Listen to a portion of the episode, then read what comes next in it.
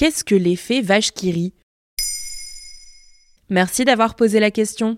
Vous connaissez probablement le fameux emballage du fromage dont l'effigie est une vache rouge qui affiche un grand sourire. Un packaging qui n'a rien d'anodin, car il a donné son nom à l'effet vache qui.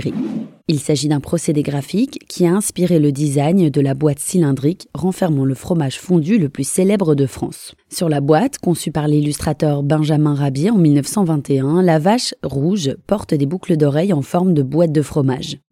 Sur ces boîtes, on aperçoit une vache rouge, elle-même portant des boucles d'oreilles, où l'on voit encore une vache, et ainsi de suite. C'est ce qu'on appelle une mise en abîme, un procédé qui consiste à représenter une œuvre dans une œuvre similaire comme une peinture dans une peinture ou un film dans un film.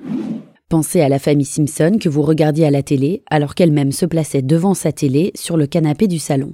On appelle cela aussi l'effet Drost. Et pourquoi? L'effet Drost tire lui son nom du peintre néerlandais qui a prêté sa peinture à une boîte de biscuits sur laquelle on peut voir une religieuse portant un plateau avec une boîte de biscuits identique, etc. On utilise cet effet depuis longtemps en peinture. Il remonte au Moyen Âge. On voyait souvent les commanditaires d'œuvres d'art représentés dans un tableau à côté de l'œuvre en question, mais en taille réduite. Bien plus tard, l'effet Vachkiri connaîtra réellement un essor autour du XXe siècle, notamment avec le peintre Salvador Dali. Mais il n'y a pas que la peinture qui est concernée. Exactement. L'effet de mise en abîme a également trouvé sa place en architecture et même en sciences. Les scientifiques appellent cela un effet de récursivité c'est-à-dire une façon de construire ou de définir une chose en faisant référence à elle-même. La conséquence de l'effet Vachkiri intéresse tout particulièrement les mathématiciens, puisqu'elle conduit à l'infini. Ils l'appellent aussi principe de récursivité. Et d'ailleurs, l'effet Vachkiri a également séduit les geeks sur la toile. Comment ça? Si l'on tape recursion, en français récursivité, dans Google, le moteur de recherche propose une correction.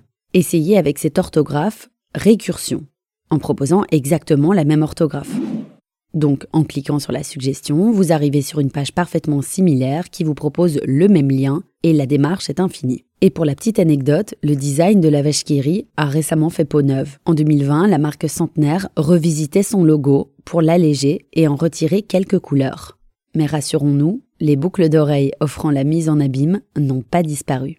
Voilà ce qu'est l'effet vache Maintenant, vous savez un épisode écrit et réalisé par Johanna Cincinnatis. Ce podcast est disponible sur toutes les plateformes audio.